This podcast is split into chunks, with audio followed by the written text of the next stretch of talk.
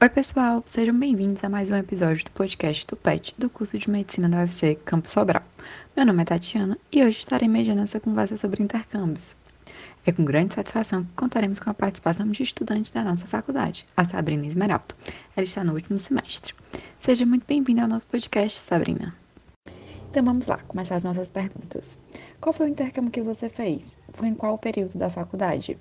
Qual foi o país que você escolheu para ir e quanto tempo durou esse intercâmbio? Então, eu fiz dois tipos de intercâmbio. Eu fiz um intercâmbio de pesquisa para a Colômbia, que eu passei um mês lá, e eu fiz um intercâmbio clínico cirúrgico para a Espanha. Eu rodei na parte de UTI lá. É, eu fiz o primeiro intercâmbio em 2017, em julho de 2017. Então, eu estava no fim do meu sexto semestre. E o meu agora de UTI eu fiz em janeiro de 2020 e eu fiz estando no internato. Então, eu usei a minha letiva do internato para fazer esse intercâmbio lá. E como foi o processo para conseguir esses dois intercâmbios? Você teve que perder algum período da faculdade? O processo para conseguir foi super tranquilo. A FMSA Brasil UFC Sobral, que foi quem intermediou os meus dois intercâmbios, tanto o para a Colômbia quanto para a Espanha, é, disponibilizam todos os anos, quando abre o período de intercâmbio, um edital. E nesse edital explica bem direitinho é, tudo que você precisa e aí, basicamente, eu juntei as coisas que eu fiz na faculdade, o período que eu tava, as coisas que eu fiz dentro da FMSA Brasil também contaram pontos. E aí foram somando pontos. E com esses pontos, eu, eu consegui concorrer à vaga que eu queria. Mas por exemplo, eu fiz isso para o meu estágio agora na Espanha, mas o meu estágio para a Colômbia, eu não precisei fazer essa parte de pontuação, porque eu entrei pelas vagas remanescentes, que são liberadas todos os meses.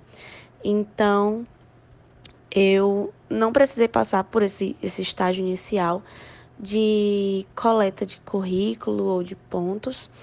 E foi super tranquilo, eles deram toda a assistência que eu precisava e facilitaram bastante. Eu não precisei perder período da faculdade, porque todos os meus intercâmbios duraram um mês. Então eu fiz na minha época de férias, o de julho, e o de janeiro eu fiz na minha parte de eletiva mesmo.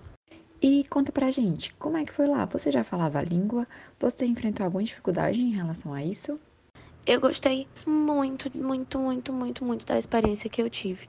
Tanto na Espanha quanto na Colômbia, a maioria das pessoas, claro, falava espanhol. Quando eu fui para a Colômbia, eu não tinha tanta noção de espanhol assim. Mas como espanhol é uma língua muito parecida com o português, eu super consegui desenrolar.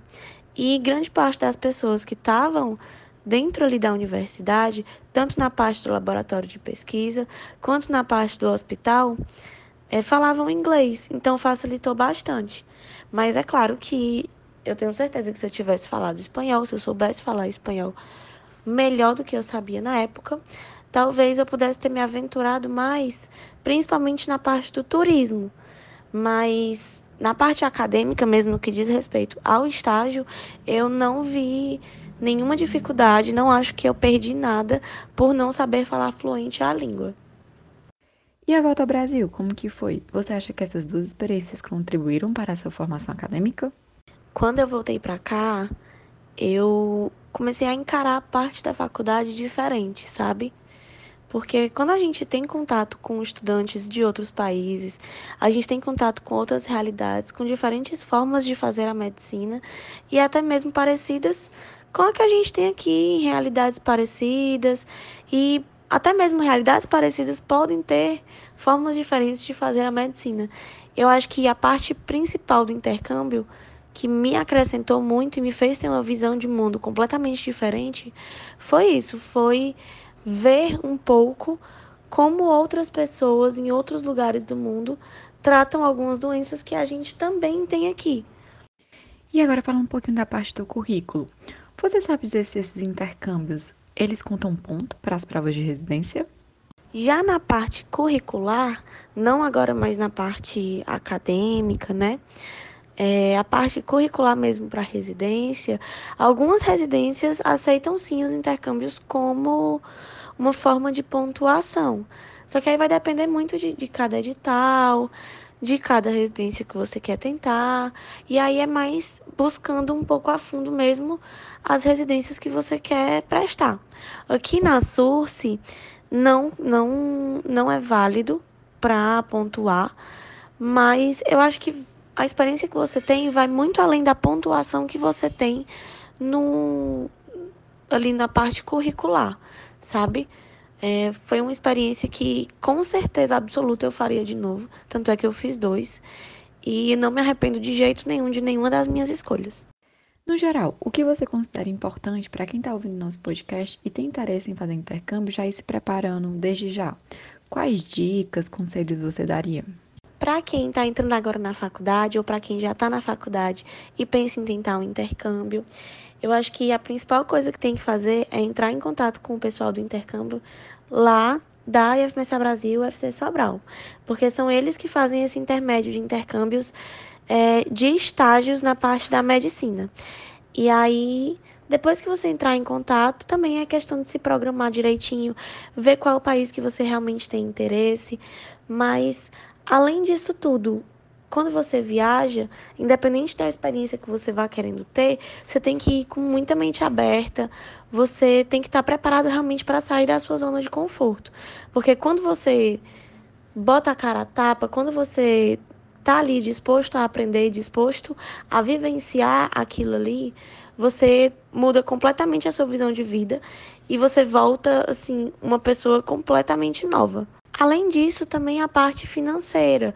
Então, existem os intercâmbios que são para a América do Sul, que são intercâmbios mais baratos, né, mais viáveis financeiramente, e existem também os intercâmbios para a parte da Europa, para a parte da Ásia. É, esses intercâmbios que são um pouco mais longe, que tem uma moeda um pouco mais cara, mais valorizada, tem que ter uma programação bem maior. Mas na parte financeira, eu acredito que é isso, é tudo questão de programação. E na parte da língua, você sabendo falar inglês, que é o básico que você precisa saber para fazer o intercâmbio internacional, você consegue se virar completamente. É claro que se você souber a falar a língua do país que você está indo, você consegue aproveitar melhor a sua experiência. Mas o fato de você só falar inglês de jeito nenhum vai diminuir a vivência que você vai ter. E agora, para finalizar nossa conversa, gostaria de saber se você recomenda a quem está nos escutando a fazer o um intercâmbio durante o período da faculdade e, se sim, qual seria o melhor período para essa experiência. E por fim, eu recomendo sim fazer o intercâmbio. Todo mundo que queira, que possa. É uma experiência incrível e eu tenho certeza que você não se arrepende. É, a questão do período, ela varia muito de pessoa para pessoa. Para quem está nos semestres iniciais, não quer dizer que você não possa fazer o intercâmbio, porque existem os intercâmbios de pesquisa. E para quem já está na parte clínica, é muito legal você fazer o um intercâmbio clínico cirúrgico e ver aquilo que você viu na prática aqui, na prática lá fora. Então, acho que independente do período que você está, se você estiver no internato e queira fazer sua eletiva, a UFC também facilita isso bastante. Então, se você puder, independente do período que você esteja, você consegue ter um ótimo aproveitamento e com certeza vai ser muito bom para você pessoalmente e profissionalmente. É isso, pessoal. Chegamos ao fim do nosso episódio de hoje. Em nome de todos os integrantes do PET Medicina UFC Sobral, agradeço a Sabrina Esmeraldo por ter aceitado nosso convite e por ter compartilhado suas experiências. Muito obrigada. E obrigada também a todos os nossos ouvintes. Lembrando que aqui no nosso podcast nós temos vários outros conteúdos. Tchau, até mais!